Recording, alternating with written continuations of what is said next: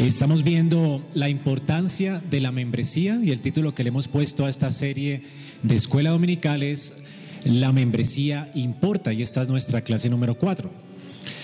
Entonces hemos estado viendo la importancia de la membresía y hemos visto cómo en nuestro contexto, pues cada vez más la membresía ha sido como despreciada. Así que hemos visto la importancia de ser miembros de una iglesia, por qué ser miembros de una iglesia y especialmente por qué ser miembros de una iglesia local. Así que eh, hace ocho días terminamos viendo, después de haber estudiado Hechos de los Apóstoles, terminamos viendo las las razones por las cuales nos unimos a una iglesia. Y hoy vamos a ver cuáles son los requisitos de la membresía. Entonces, ese es el título de nuestra eh, charla en esta mañana. ¿Cuáles son los requisitos de la membresía? ya vimos la importancia de llegar a ser miembros, cómo la iglesia nos enseña que nos debemos hacer miembros de la iglesia. Ahora vamos a ver los requisitos de la membresía. ¿Hay requisitos para la membresía? ¿Qué dice la Biblia acerca de esto? Sin lugar a dudas hay personas que rechazan ser miembros de la iglesia y básicamente hay muchas razones para esto. Algunos piensan que uno debe hacer muchos esfuerzos o marabares para llegar a ser miembro de la iglesia. Alguien me preguntaba si eh, podía ser miembro o que cuando alguien podía ser miembro que qué pasos tenía que hacer para llegar a ser miembro, como si se tratara de hacer ciertas, ciertos esfuerzos por llegar a la membresía. Y pues esto es lo que vamos a ver en esta mañana. ¿Será que hay que hacer esfuerzos para llegar a ser miembro de la iglesia? ¿O tenemos que cumplir con ciertos estándares de comportamiento? ¿Será que sí? ¿Qué dicen ustedes? Entonces, ¿te estás portando de, cierta manera? ¿O tienes cierta eh, cierto carácter, entonces ya puede ser miembro. Entonces, a veces pensamos de la membresía de esa manera. ¿Cómo funciona, si hablamos de membresía en el mundo, cómo funcionan eh, los clubes? ¿Por qué se aceptan a las personas en los clubes, en, las, en los grupos, en ciertos grupos? ¿Por qué? Se hace una evaluación. ¿Cómo? Se hace una evaluación. Se hace una evaluación. ¿Y qué es lo que evalúan, por ejemplo, en un club? Lo económico. Exactamente, que tenga platica. Sí, que tenga los mismos intereses, ¿verdad? Que tenga el mismo estatus. Si quieres ingresar, por ejemplo, a una excelente universidad y quieres ser miembro de esa universidad, entonces, ¿qué, qué se requiere? Que pases un examen, intelecto, sea, que, que, seas inteligente. O sea, que para pertenecer a ciertos grupos, pues todos sabemos que se requieren algunas cosas, ¿no? Entonces uno tiene que ser suficientemente rico o tal vez famoso para pertenecer a algún club de famosos, o muy inteligente, o, o, muy rápido, si quieres ser, por ejemplo, miembro de una liga de atletismo o algo así, tienes que correr muy bien, o tienes que tener cierto com compromiso con la asociación si eres parte de una asociación benéfica, por ejemplo. Así que siempre que pensamos en ser miembros de algo, pensamos en requisitos, en normas. La pregunta es, ¿la Biblia habla de normas? O sea que es posible que la Biblia hable de normas para pertenecer a la iglesia. ¿Hay alguna norma especial para pertenecer a la iglesia? Bueno, vamos a ver que sí y no en un sentido, pero vamos a ver entonces qué es lo que la Biblia dice y qué no dice. Primero, la Biblia no dice que nosotros requerimos o tenemos que tener ciertos requisitos para pertenecer a la iglesia, porque los requisitos se basan en la gracia. O sea, no hay que ser muy rápidos, muy inteligentes, muy eh, ricos para pertenecer a la iglesia local. Porque pertenecer a la iglesia se trata de gracia. Entonces, normalmente no podemos eh, pensar en ser miembros de la iglesia simplemente por cumplir algunos requisitos de comportamiento, porque se trata de que la gracia de Dios realmente ha venido a nuestras vidas. Y cuando pensamos que la iglesia se trata de cumplir requisitos, entonces ¿eso a qué nos lleva? Nos lleva a ser legalistas, ¿verdad? Porque nosotros pensamos, eh, bueno, esta persona está portándose bien, Eh, algunas iglesias dirán, no, ya aquí todos estamos educando a nuestros hijos en casa, por ejemplo. Y este no, entonces como que todavía no puede ser miembro de la iglesia. O aquí, aquí estamos haciendo las cosas bien y este no es tan ortodoxo, entonces ese no puede ser miembro de la iglesia. O aquí tenemos ciertas eh, normas de comportamiento y nos vestimos bonito, entonces este no se viste tan bonito, así que no puede ser miembro de la iglesia. Entonces comenzamos a ver a los demás como como si fueran inferiores a nosotros, ¿verdad? Y esto que se llama en la Biblia fariseísmo. ¿Sí? ¿Cómo? ¿Cómo es? Hipocresía o fariseísmo, sí. Entonces, la idea es que cuando pensamos en el camino del moralista para llegar a la membresía, realmente estamos eh, haciendo algo que la Biblia no dice o eh, aceptando a personas como la Biblia no dice, que las aceptemos. Ahora, Jesús normalmente, si podríamos pensar en que la norma para entrar a la iglesia es, por ejemplo, ser como Jesús. ¿Cuál es la norma si, queremos, si quisiéramos ser como Jesús? ¿Quién es Jesús? ¿Ah? Sin pecado, ¿verdad? O sea que es completamente santo. Eso significaría, ¿verdad? Ser como Jesús. Así que tendríamos que ser completamente justos y santos. De hecho, nunca haber pecado en la existencia. O sea, eso, de, hecho, esa norma ya ninguno de nosotros pasaría, ¿verdad? Ahora, también significa que el requisito para la membresía de la iglesia también es la santidad. Por lo tanto, nosotros vamos a despreciar a las personas que no sean tan santas como yo. Entonces, usted no es más santo que yo, así que usted no puede ser miembro de esta iglesia. Usted no se porta como yo me estoy portando, no ora como yo, no le enseña a, mis, a los hijos como yo le enseño a mis hijos, o usted no va a viajes misioneros como yo voy a viajes misioneros, ni tampoco invierte tanto en el reino de los cielos como yo. Y a veces entonces colocamos ciertos estándares y uno dice, no, pero esa persona como que no es miembro de la iglesia, porque no cumple con ciertos estándares. Ahora, ¿a dónde nos va a llevar eso también? Al legalismo también, ¿verdad? A la, hipocresía. Entonces, es muy importante saber cuáles exactamente son los requisitos que la Biblia nos impone para pertenecer a la iglesia o al cuerpo de Cristo. Normalmente casi la mayoría de los que están acá pues han pasado por una eh, clase de miembros. Y después de la clase, ¿qué le han hecho ustedes? Una entrevista de miembros, ¿verdad? ¿Y qué es lo que se requiere para entrar a la membresía de la iglesia? ¿Qué es lo que se le pregunta a usted cuando va a entrar a la membresía de la iglesia? ¿Qué es lo que los ancianos quieren saber?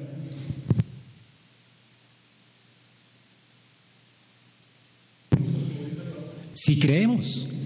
O sea, todas las preguntas van encaminadas a saber si realmente hay una fe verdadera. Y eso es lo que entendemos que es la membresía de la iglesia. Decir que la única forma en que rechazaríamos a alguien como miembro de la iglesia es que aún no ha creído. Eventualmente lo hemos hecho con personas que vemos que parece que piensa que seguramente está eh, en la iglesia, como que no, yo es que desde que vine a esta iglesia me he sentido muy bien, aquí la gente muy querida. Entonces no es el tipo de respuesta que esperamos, ¿verdad? Y seguimos indagando, a veces, a ver si es que no ha entendido, y seguimos y seguimos y al final entendemos que no conoce a Cristo. O sea que lo que le atrae a la iglesia es que la gente es muy querida, ¿cierto? Entonces por eso le decimos, ay, eh, bueno, vamos a, a seguir trabajando contigo. Te esperamos también dentro de ocho días para que sigamos eh, estudiando el Evangelio. Te recomendamos que sigas escuchando los sermones y de repente le ponemos a alguien para que esté al lado de él y pueda seguirle enseñando el Evangelio, ¿verdad? Pero la idea es que no podemos aceptar a alguien que no crea. El único requisito que la Biblia nos impone para ser parte del cuerpo de Cristo es la fe. Y es la fe en Cristo. Así que lo que nos aseguramos con los ancianos en cada entrevista es que la gente sea creyente, cristiana. Eso es lo que entendemos que la Biblia dice acerca de la membresía. Así que mm, los requisitos que la iglesia impone a sus miembros no deben ser más altos que los de Dios. Esa es la idea. O sea que Dios no coloca un requisito tan alto como como si no solamente la humillación, entender qué es lo que se le pregunta a usted cuando viene aquí adelante y lo aceptamos como miembro. ¿Se, acuerdan? ¿Qué pregunta les hacemos? ¿Se reconoce que es pecador? ¿Reconoce que la ira de Dios está sobre usted a menos que le haya entregado su vida a Cristo? Se reconoce que solamente en Cristo hay salvación, ha entregado su vida a Él para ser Él el Señor de su vida. O sea, ¿qué es lo que le preguntamos? Si cree y públicamente lo que hace es confesar que es un pecador, un gran pecador, que necesita un gran Salvador que ha puesto su confianza en Él y que está dispuesto a vivir para Él y servirle a Él, ¿verdad? Así que lo que que requerimos es la fe. Cuando hacemos entonces una entrevista de membresía, lo que hacemos es confirmar que la gente es qué? Cristiana, que salva. Esa es la idea. ¿Ok? Entonces, ese es el requisito. La, iglesia, la, membresía de la iglesia empieza cuando la iglesia eh, toda profesa su fe en Cristo, en su persona. ¿Se acuerdan de, que, de lo que Jesús le dijo a Pedro? Pedro, ¿quién, ¿quién dice tú que soy yo? ¿Cuál fue la respuesta de Pedro? Tú eres el Cristo, el Hijo del Dios viviente. Así que, ¿cuál era el tipo de respuesta que Jesús requería de Pedro? La fe. ¿La fe en quién? En Él como el Hijo de Dios, el Mesías, el Cristo, el ungido de Jehová, el esperado, el Salvador. Así que lo que requería Jesús de Pedro era que él confesara que Jesucristo era su Salvador, su Rey, el Rey prometido de Israel, ¿verdad? Que era el Dios vivo, el Hijo del Dios vivo que estaba viniendo a la tierra para salvar a su pueblo. Así que Pedro, por revelación, entendió que él era el Cristo, el Hijo del Dios viviente. Así que eso es lo que requerimos, igual de lo que, lo que Jesús requirió de Pedro. Luego que, de que Pedro dijo esto, ¿qué le dijo el Señor? Le cambió que el nombre, le dijo, ahora tú eres ya no Simón, sino Pedro. Y sobre esta roca edificaré mi iglesia. Sobre ti como apóstol voy a edificar mi iglesia. Entonces, una vez que nosotros confesamos a Cristo, venimos ahora a ser piedras vivas de ese templo que descansan sobre el fundamento de los apóstoles que confiesan lo mismo que nosotros. Así que lo que queremos es ver cuál es tu confesión, qué crees acerca de Jesús. Esa es la idea. Entonces las personas obviamente no siempre saben explicar la fe, no siempre saben explicar el Evangelio de una manera, pero lo que requerimos es que realmente hayan colocado su confianza en Cristo y tenemos forma de preguntarlo también, ¿no? Entonces, si tal vez no nos han entendido la pregunta, le preguntaremos, bueno, ¿y qué pasa si hoy llegas al cielo y mueres y estás delante de Dios? ¿Qué le dirías a Dios? ¿Por qué tengo que dejarte, entrar a mi cielo? Bueno, ¿qué respondería un creyente? Por Cristo, ¿verdad? Yo no he hecho nada para merecerlo. Me he escondido en Cristo y en su gracia. Entonces, es la idea. Siempre preguntamos, ¿verdad?, a las personas que nos expliquen el Evangelio, que sean por lo menos capaces de asegurar que son pecadores, necesitados de la gracia y que han descansado solamente en Cristo para su salvación. De esa forma, cuando hacemos estas preguntas, lo que hacemos es proteger la iglesia de que entren a ella lobos, ¿ok? Y por lo menos nos aseguramos de que eso no pase. Ahora, a veces podemos, en un sentido, descacharnos. Ahora sí se descachó Jesús, perdón, Jesús, los apóstoles cuando recibieron a Simón el mago, por ejemplo, y lo recibieron por su profesión de fe y luego, ¿qué tenía Simón el mago en su corazón? ¿Era creyente? No, ¿qué estaba buscando él? El dinero. ¿Ok? Entonces muchas veces seguramente nos equivocaremos porque no somos Jesús. Pero Jesús sí demanda de nosotros que nos aseguremos de que esa persona realmente tenga fe verdadera. Ahora pues, no esas personas no podrán participar en la mesa del Señor hasta que no sean reconocidas por la iglesia. Y asimismo hacemos con nuestros hijos. Nuestros hijos no queremos que sean automáticamente salvos por el bautismo. Creemos que por el bautismo ellos se convierten en nuestros discípulos, porque el Señor nos dice que bauticemos a los discípulos. Sin embargo, nosotros esperamos que ellos profesen la fe verdadera hasta aceptarlos eh, como miembros comulgantes de la iglesia local. Así que, en un sentido, cuando nacen en, medio de nosotros, hacen parte del pueblo visible de Dios, son miembros de la iglesia visible, pero cuando ellos proclaman la fe verdadera, y entonces se arrepienten de sus pecados y confiesan públicamente su fe ya después de que son mayores, ahí sí los recibimos como miembros comulgantes del cuerpo de Cristo. Así que no creemos que el bautismo salve, sino que es una señal de entrada a la iglesia visible. Pero la persona no puede comulgar ni tener comunión con la iglesia hasta que esa persona no profese fe verdadera. Así que hasta que no nos cercioremos de que nuestros hijos crean, no podrán participar de la mesa del Señor porque están comiendo qué cosa? Juicio. Esa es la idea que Pedro transmite, ve, Pablo transmite en Corintios. Entonces, si lo importante es que la iglesia confiese el Evangelio, bueno, ¿qué es el Evangelio? Y aquí vamos a analizar qué es el Evangelio en esta mañana si queremos entender qué es lo que se requiere de un miembro de la iglesia. Es creer en, el Evangelio. Luego, ¿qué es el Evangelio? Y esto le va a servir a usted para evangelizar a otros. ¿Se ha preguntado usted alguna vez, bueno, ¿cómo, cómo evangelizo? ¿Cómo le, le proclamo a otros las buenas noticias?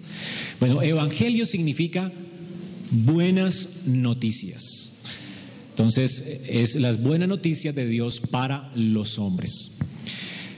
Cuando habían guerras en el tiempo de Roma, por ejemplo, cuando habían eh, ganado alguna victoria o cuando habían avanzado, Roma había, había avanzado y había conquistado un nuevo país, un nuevo territorio, ellos enviaban personas, voceros, que hacían una, una proclama de que ese territorio ahora le pertenecía al rey, a César.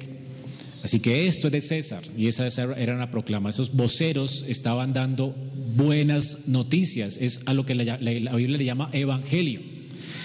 Roma ya había conquistado, las personas que estaban siendo conquistadas ahora eran, ahora pertenecían a Roma. Iban a tener carreteras, iban a, tener que pagar impuestos, iban a tener que asumir ciertos compromisos y simplemente se les anunciaba su nuevo estatus. Y esto es lo que llamamos evangelio. Es decir, cuando la palabra evangelio aparece en la Biblia, está haciendo eh, memoria de este hombre que proclamaba una noticia. Así que, ¿qué es la noticia que proclamamos? Bueno, que Jesucristo ha conquistado los poderes de la muerte, ¿verdad? Ha llevado el pecado en la cruz, ha sido un hombre justo y ha vivido una vida justa, de manera que todo el que crea en él y se arrepienta tenga vida eterna. Así que el Evangelio es una proclamación, que lo único que demanda de la gente es creer. O sea que la gente no tiene que hacer nada en un sentido para eh, tener esta, para tener esta relación con Dios, sino que simplemente debe creer en la proclamación. Entonces el Evangelio por eso es una buena noticia. Sería una mala noticia si le dijéramos a la gente, usted tiene que pelear para ganar algo. ¿Se quiere librar de la muerte? Usted tiene que hacer esto, esto, esto, esto. Eso sería una mala noticia porque no hay nadie que pudiese ganar el favor de Dios.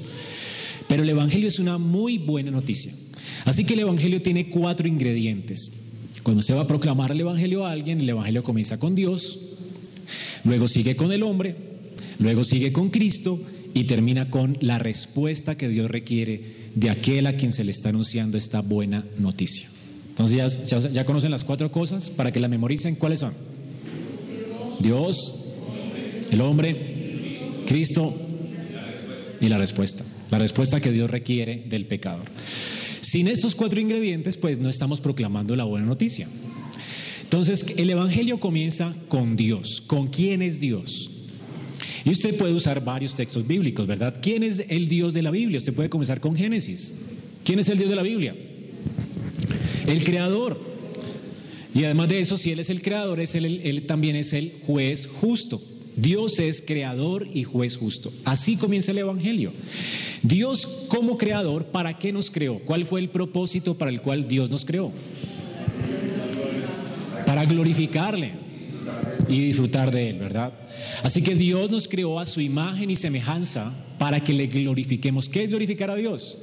Es mostrar en la tierra sus virtudes, su existencia, su santidad. Así que por causa de esta razón por la cual Dios nos creó, Él nos creó a su imagen y semejanza. Cada vez que un Dios eh, puso a un hombre en la tierra para que cada vez que alguien lo vea, ¿verdad? Esa, esa, esa naturaleza entienda que Dios existe. O sea que toda la creación debería ver en el hombre una imagen de su creador. Así que, ¿quién es el creador? Bueno, es bueno, justo, perfecto, amoroso, ordenado, creativo. Así que la creación debería disfrutar de tener hombres en ella. Esa es la idea, ¿verdad? Pero entonces Dios también le dio a un hombre una, una, ley, una regla a seguir por cuanto él, es el creador. Si es el creador es el que establece los límites. Así que Dios colocó al hombre límites y estos límites están resumidos en su ley. Entonces, ¿cuál es la ley de Dios? ¿Dónde está la ley de Dios?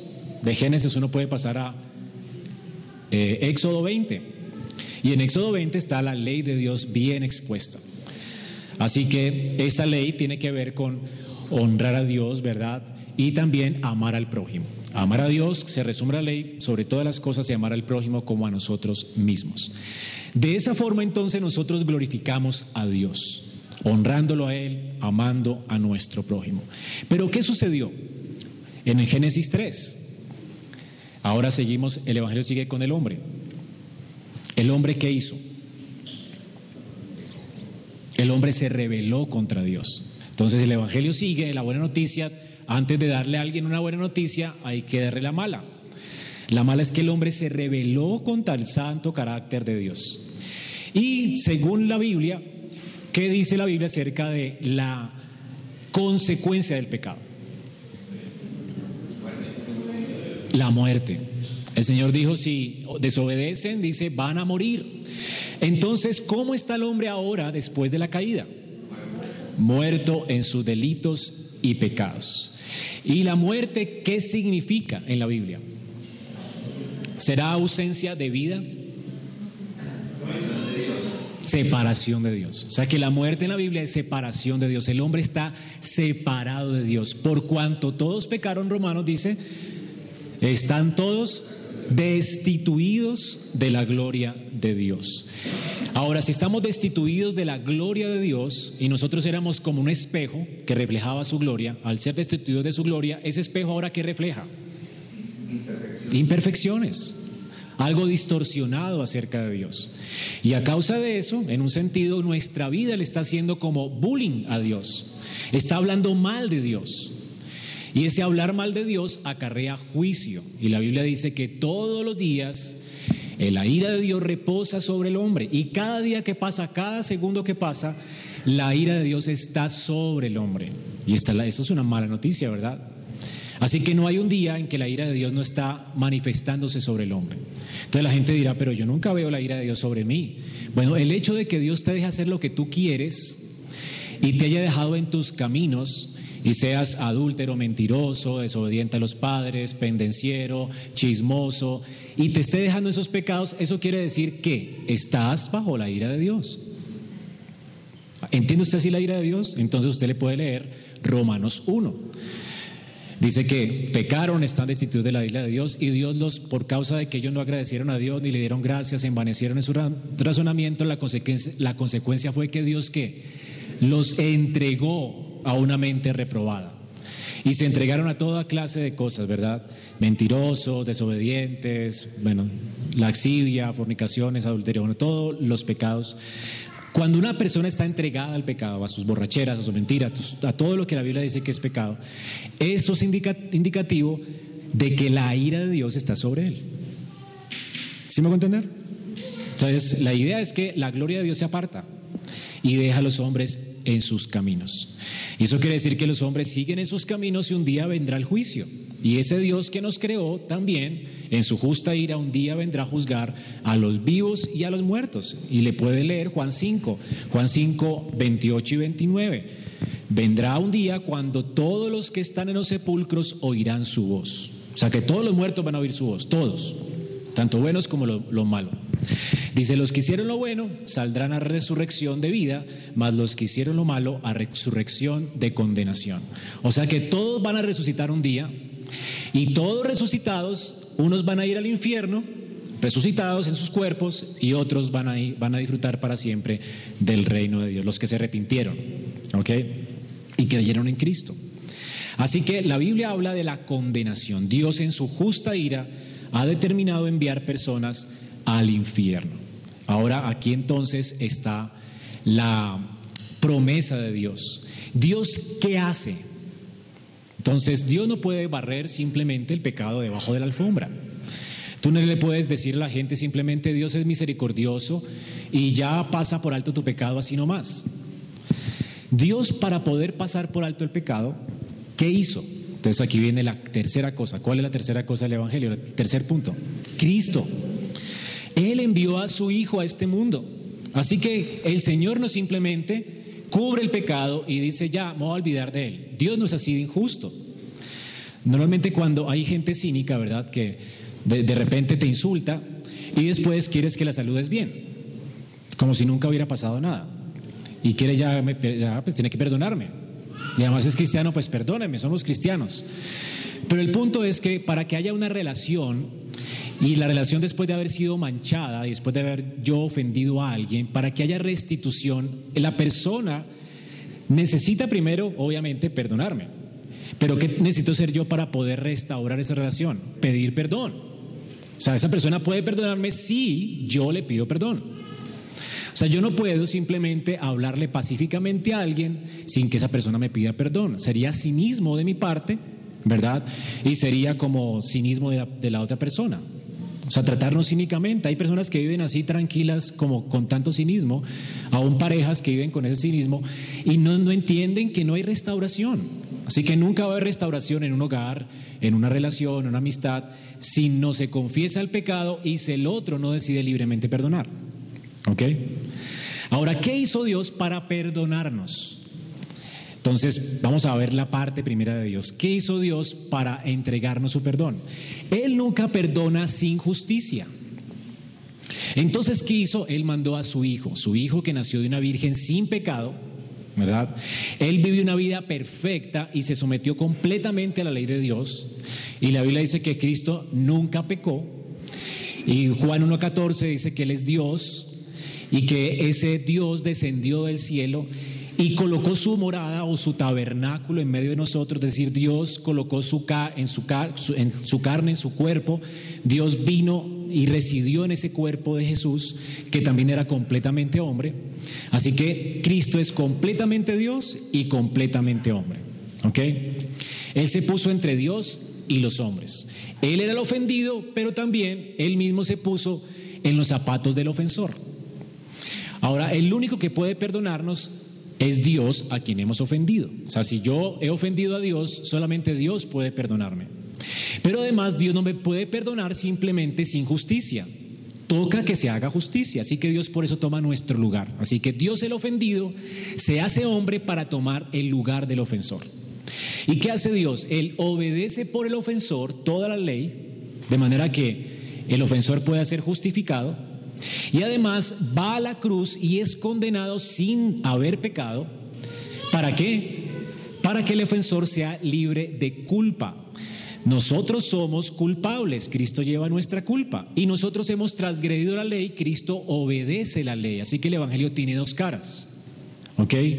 Por un lado, Cristo obedece por nosotros perfectamente la ley, y por el otro lado, por todas las demandas que la ley demandaba del, del pecador, Cristo entonces las, eh, las cumple en la cruz del Calvario. Así que cuando Cristo va a la cruz, Él va por los injustos, siendo justo. Así que ahí leemos a, la- a las personas, Efesios 2, 4 al 6, Romanos 3, 21, cómo el Señor vino perdonarnos en Cristo. El Señor vino en, en- la persona de Cristo para qué? Para redimirnos de nuestros pecados. Vivir perfectamente la vida que no vivimos y ser victorioso donde fracasamos y morir la muerte que merecíamos. Así que Dios hizo justicia. Así que Dios como juez justo se para delante del reo y ahora él mismo envía a su hijo y él sale a favor del reo y dice yo pago.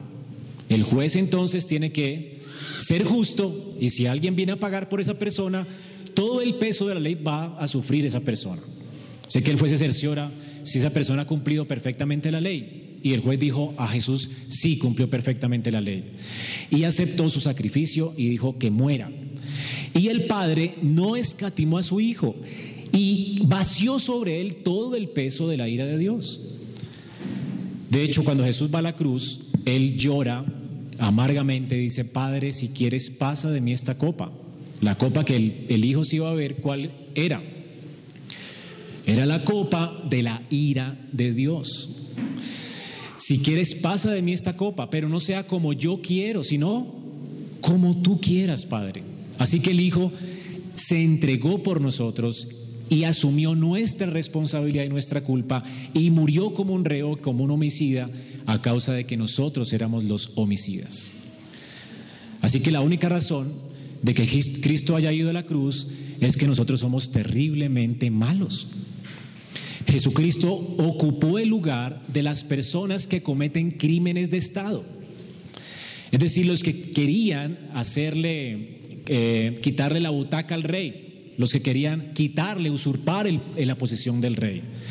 Todas las personas que se levantaban contra el emperador romano merecían la pena de muerte en la cruz. La cruz era vergonzosa.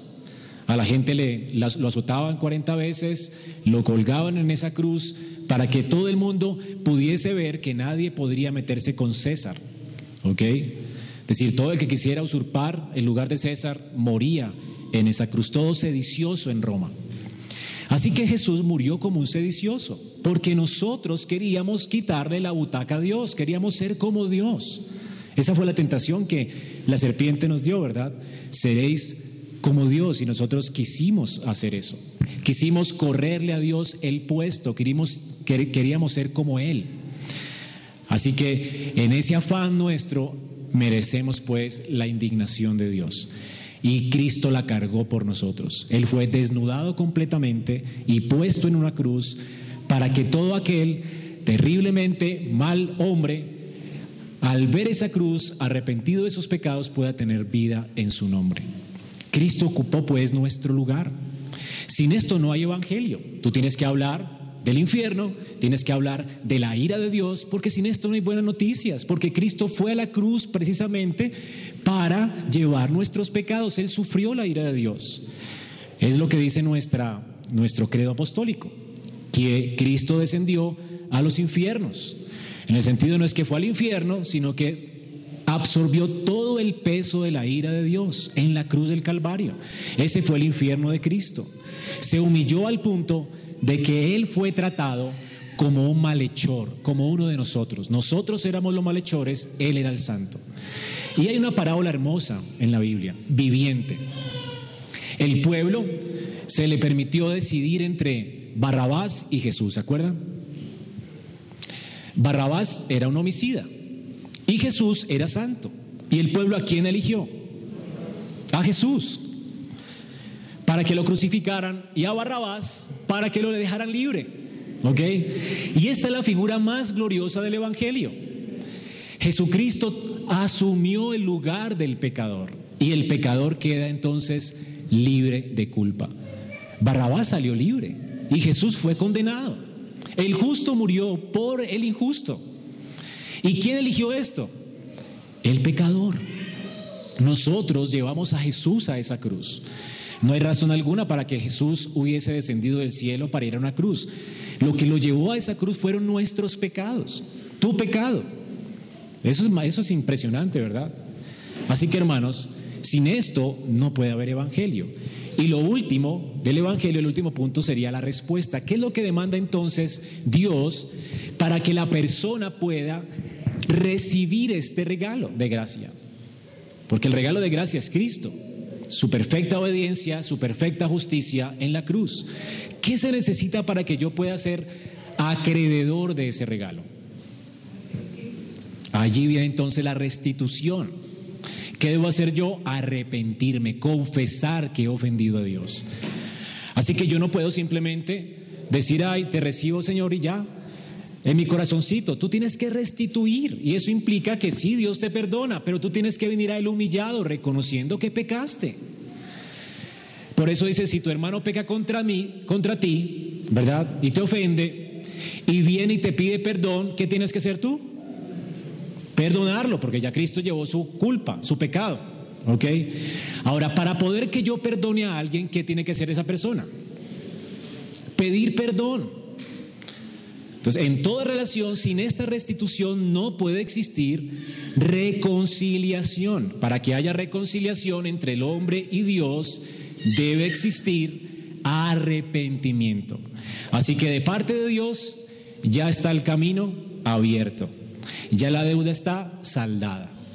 Y el Señor dice, vengan a mí todos los que quieran, todos los que me han ofendido, vengan a mí, ¿verdad? ¿Y, y qué haré yo? Perdonaré sus pecados. Así que, ¿qué tiene que hacer el hombre? Arrepentirse y creer. Lo primero que tiene que hacer es arrepentirse. Señor, he pecado contra el cielo y contra ti. No soy digno de ser llamado tu hijo. Es lo primero que tiene que ser alguien. Esto es lo que te da la libertad de poder acercarte a Dios y a la iglesia. ¿Cómo te aceptamos en la iglesia? Si tú verdaderamente estás arrepentido. O sea, ¿te entiendes como un pecador? ¿Te entiendes que tu corazón es completamente perverso, vendido al pecado? ¿Entiendes literalmente que desde la coronilla de la cabeza hasta la planta de, las, de los pies la escritura te describe como un leproso? ¿Como alguien que es indigno de, delante de Dios? ¿Te entiendes realmente así? Y entonces has venido a confesar a Dios tu maldad, porque es a causa de tu maldad que eres así. Ahora entonces viene el arrepentimiento. El creyente debe, debe estar arrepentido. La palabra de Dios, cuando se le predicaba el Evangelio, ¿verdad? A las personas, lo primero que hacía Jesús fue, el reino de Dios se ha acercado. Dios ha venido en su reino. Él ha entregado su vida, ¿verdad? Él vino a entregar su vida, Él vino a abrir el camino de salvación. El velo ha sido roto. Que quiera puede venir a Dios. Por tanto, arrepentíos, arrepentíos. Eso es lo primero que el Evangelio dice, arrepentimiento. Ahora, ¿qué es arrepentimiento? Bueno, algo maravilloso es que Dios, cuando ese pecador ha escuchado lo que Cristo ha hecho por él, Dios obra en su corazón gracia. Y entonces Él cambia el corazón de piedra por un corazón de carne. Y entonces hay dolor en su corazón. Por eso el arrepentimiento es una obra de la libre gracia de Dios. Dios lo que hace simplemente no es, imagínate que aquí hay alguien muy malo y el juez dice, pues quedas libre. ¿Y esa persona qué va a seguir haciendo?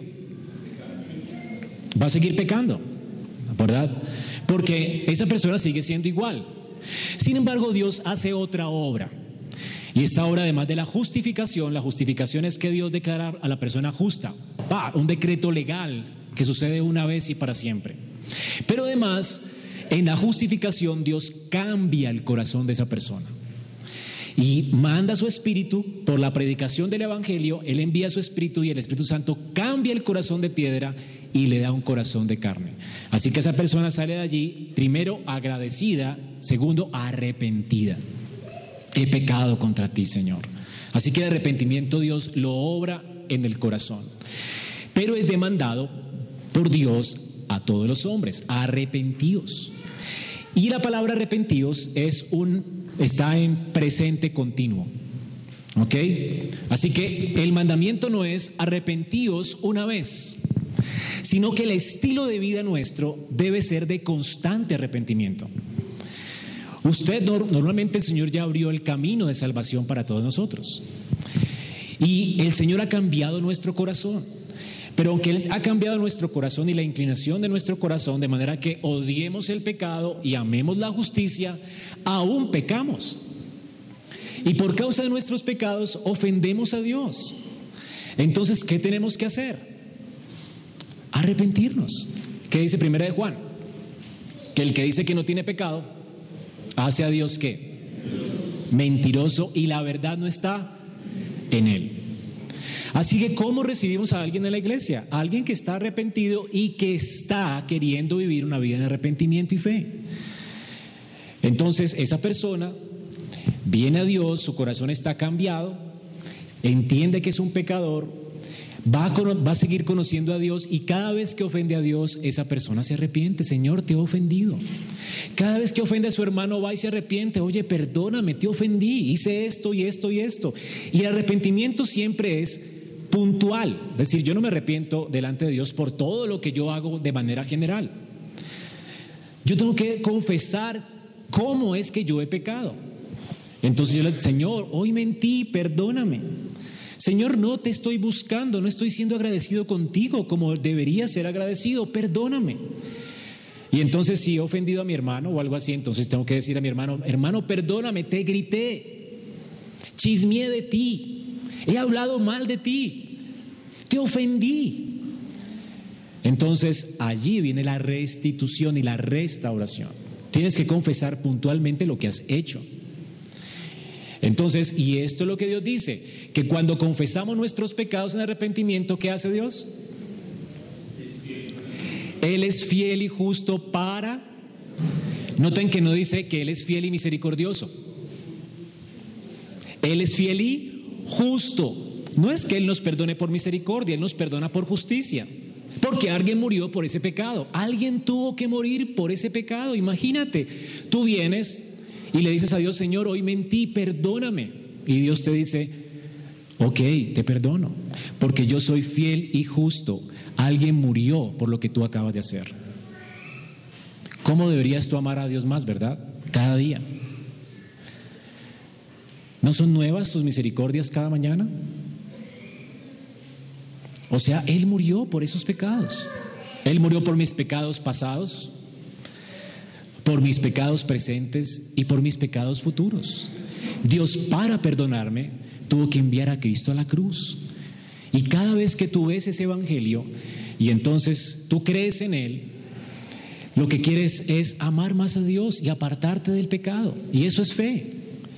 Entonces arrepentimiento le da la espalda al pecado, se aparta del pecado y la fe lo que hace es recibir la gracia de Dios y caminar en obediencia a Cristo. Así que no hay justificación, no hay justicia, ¿verdad? Si Dios no ha obrado esa obra del arrepentimiento y la fe y ahora me inclina mi corazón a obedecer a Dios. Y eso es lo que llamamos en la Biblia santificación. Entonces, podemos resumir el Evangelio como dos caras de una moneda. La primera es justificación y la otra es santificación. Entonces, ¿qué es la justificación? Es el decreto legal de un juez que dice, esa persona que era pecadora, por gracia, ahora es santa, justa, perfecta, no ha hecho nada. De hecho, se ha portado perfectamente bien a causa de que Cristo se portó perfectamente bien. Entonces, todas las obras perfectas de Cristo le son imputadas a Él por ese juez. Y todas mis perversiones, maldades, malos pensamientos, todo lo que yo he hablado de mal, todo lo que he hecho malo, le es acreditado a Cristo en su cuenta. Eso es justificación. Entonces se hizo justicia. Alguien pagó para que tú salieras libre. Y esta justicia nos es aplicada por el Espíritu Santo, cambiando nuestro corazón, de manera que amemos más la justicia que hemos encontrado en Cristo y aborrezcamos más y más el pecado que lo llevó a Él a la cruz. ¿Ok? Ahora entonces esto es justificación. Ahora que he sido justificado y ahora que ya el Señor me ha mostrado su misericordia y su gracia, el corazón de uno está inclinado entonces a obedecer. Y esto es lo que llamamos santificación. Y, son dos, dos, caras de la misma moneda porque no puede haber lo uno sin lo otro. ¿Ok? Entonces, ¿qué es la santificación? Es esa obra progresiva donde Dios está cada día mostrándome más y más mi maldad para que me arrepienta, ¿verdad? Y guiándome más y más al arrepentimiento y a la fe, de manera que yo pueda obedecerle cada día y andar en rectitud para Él. De manera que la vida del creyente es como la luz de la aurora, que va en aumento. Así que el ejercicio del arrepentimiento y la fe constante me va a llevar cada día a ser más y más como Cristo. Y en la medida en que yo más y más me acerque a Dios y conozca a Dios, lo que va a suceder no es que yo me crea más santo, sino que cada vez más, mientras me acerque más a la santidad de Dios, yo veo más y más mis corrupciones y más y más me humillo. Y más y más dependo de la gracia de Dios y más y más aborrezco el pecado y más y más deseo la justicia. Y de, y de hecho, más y más deseo que Cristo venga. Porque no quiero tener nada que ver con el pecado. Entonces, cuando comenzamos la vida cristiana, comenzamos en el primer peldaño. Cuando Pedro comenzó su vida cristiana, él dijo, yo soy el último de los apóstoles. O sea, de todos los apóstoles yo soy el más malo. O sea, el, el que Dios halló gracia conmigo, pues yo no sé por qué me escogió a mí. Porque yo era como un abortivo. Como el último de todos me escogió el Señor, como alguien que no es digno de ser llamado apóstol. Entonces Pablo comenzó en el primer peldaño. ¿Qué era él? Un apóstol indigno. Entonces él fue conociendo más la santidad de Dios, fue arrepintiéndose más y más. Y luego subió el siguiente peldaño. Y adivine qué. Él ahora se entiende como el más indigno de los cristianos. Entonces él dice, no, ya definitivamente, cuando escribe Romanos 6 y 7, él dice, miserable de mí, ¿quién me librará de este cuerpo de muerte? O sea, entre todos los cristianos yo soy el más miserable de todos los cristianos. Sí.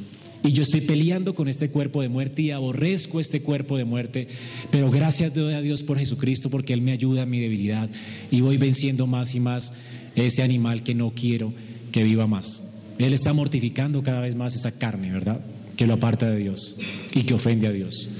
Pero luego Pablo está más viejito y, es, y antes de morir escribe su última carta a Timoteo. Y entonces él sube otro peldaño que en lugar no es subir sino descender más. Y ahora ya Pablo no, no, cree que es el más terrible de los apóstoles o el más terrible de los cristianos, sino que le dice a Timoteo, Timoteo, palabra digna y fiel y de ser recibida por todos, que Cristo murió por los pecadores, de los cuales yo soy el primero. Entonces Pablo decía, de los pecadores de todo el mundo, yo estoy en el primer lugar de esa cola. ¿Notan cómo descendía más y más? O sea, mientras Pablo más y más conocía la gracia de Dios, en lugar de sentirse más orgulloso de cuánto ha avanzado, ¿verdad? Él se sentía más humillado de lo terrible que él era. Y se sentía más agradecido por la gracia de Dios, amaba más al Señor y podía servir más a los pecadores. Ahora, hermanos, esto es lo que se requiere para ser miembro de la iglesia. Por eso si tú eres miembro de una iglesia, mientras más anciano seas en esta iglesia, en lugar de volverte más legalista y requerir de los demás reglas estrictas para que pertenezcan a ella, tú entonces vas a tener más misericordia, ¿verdad? Porque más te has humillado. Entonces, alguien llega aquí nuevo y comienza a ver, uy, tan perverso, uy, tan perverso, uy, tan perverso. Mientras más avanza en la fe, ya comienza a decir, tan perverso, tan perverso. Yo. O sea, ¿cómo es posible que lleve tantos años en la fe? Y una persona tan inmadura en la fe me gana en pasión por el Señor y en amor por el Señor. Señor, perdóname, no te amo como debería. Y él comienza a arrepentirse. Y entonces, cada vez que avanzamos en la vida cristiana, deberíamos de ser más humildes y deberíamos recibir a otros que son tan indignos como nosotros. Y deberíamos de ser más abiertos en lugar de ser más cerrados para recibir pecadores y llamarlos al arrepentimiento. ¿Ya saben de qué se trata la iglesia? Ok, entonces la iglesia se, se, trata de esto, hermanos, de que hemos sido recibidos por gracia, no por obras. De manera que aquí no hay nadie que tenga que gloriarse. No es que yo fui recibido por ser más eh, rico, más inteligente, más, no sé. Nadie puede gloriarse, porque todos somos igualmente malos. Aquí sé que todos somos una, eh, un rebaño de gente salva por gracia, alcanzada por la misericordia de Dios. Así que no hay nada de que gloriarnos. Aquí nadie compite. ¿Preguntas?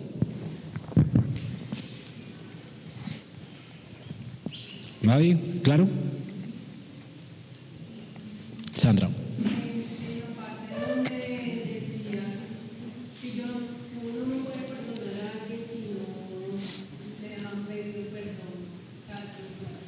Ajá.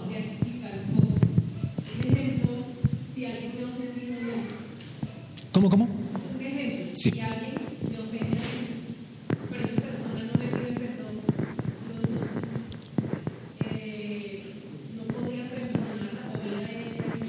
Supongamos que esto es tu esposo y te ofendió. ¿Ok? Entonces tú humildemente le dices, mira, tú me ofendiste y realmente estoy disgustada contigo. Me hiciste esto, esto y esto y esto. Y estoy orando al Señor para que te lleve el arrepentimiento. ¿Ya? Entonces, tú le puedes manifestar a él tu dolor a causa de lo que él ha hecho. Ahora le has dejado el varón en su cancha, él sabe que, que te ha ofendido y sabe cómo te ha ofendido. Él tiene ahora que pedirte perdón.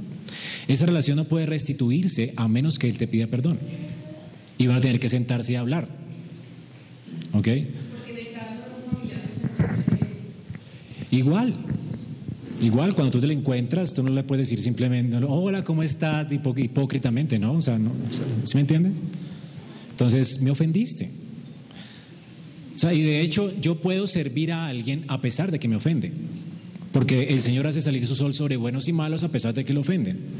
Pero la relación con Él no se va a restituir si esa persona no se humilla y pide perdón.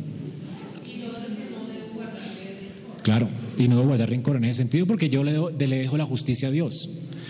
El Señor dice, mía es la venganza, yo pagaré. Entonces queda una de dos. Esa persona que te ofendió o paga en el infierno su maldad o se arrepiente delante de Dios y te pide perdón a ti y haya gracia delante de Dios. Pero esa persona no se va a quedar así. Pero es totalmente importante que tú le debes reconocer a la persona que ha fallado, Sí, claro. Sí, obviamente, porque obviamente hay personas que te ofenden y saben que te ofendieron. ¿Sí me entiendes? Ahora yo no tengo que re- recordarle que me ofendió. O sea, si yo lo vuelvo a ver, yo le puedo saludar eh, de manera cortés, le puedo ofrecer un vaso de agua, le puedo hasta ayudar si tiene necesidad, porque yo quiero imitar a Dios. El punto es que delante de Dios yo estoy tranquilo porque Él o paga en el infierno, ¿verdad? O le pide perdón a Dios y me pide perdón y restablece la relación con Dios y conmigo, porque Él ha ofendido primero a Dios. ¿Me entiendes? Entonces yo estoy tranquilo en cuanto que eso no se va a quedar así, va a haber justicia. O sea, me ofendiste, Dios no va, no va a ser injusto, Él va a ser justo. O pagas en el infierno por hablar mal de mí, o por chismear de mí, o por insultarme a mí, o por ofenderme a mí, o lo que sea que me, que me, que me hiciste, o pagas en el infierno, o te arrepientes delante de Dios y me pides perdón. Pero eso no se queda sin justicia, ¿me hago entender?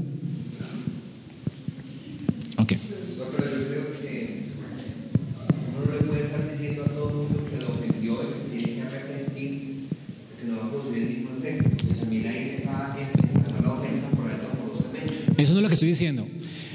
Dios nunca pasa por alto la ofensa. ¿Ok? Es decir, olvídate de eso. Dios nunca pasa por alto la ofensa. Dios castigó a Cristo por la ofensa. ¿Me entiendes? Ah, obviamente, tú le sigues sirviendo, pero eso no quiere decir que tu relación con ellos va a ser igual. ¿Me entiendes? O sea, yo no puedo ser cínico, hermano. Si tú me ofendiste a mí, yo te puedo servir, te puedo ayudar, porque yo estoy queriendo mostrar la gracia de Dios. En, ese, en ese sentido no soy cínico, porque yo soy llamado a amar a quienes. A mis enemigos. Yo puedo servir a mis enemigos, pero eso no quiere decir que van a ser mis mejores amigos, ¿me entiendes? O que tenga una relación con ellos cordial o amistosa, como si fueran mis mejores amigos.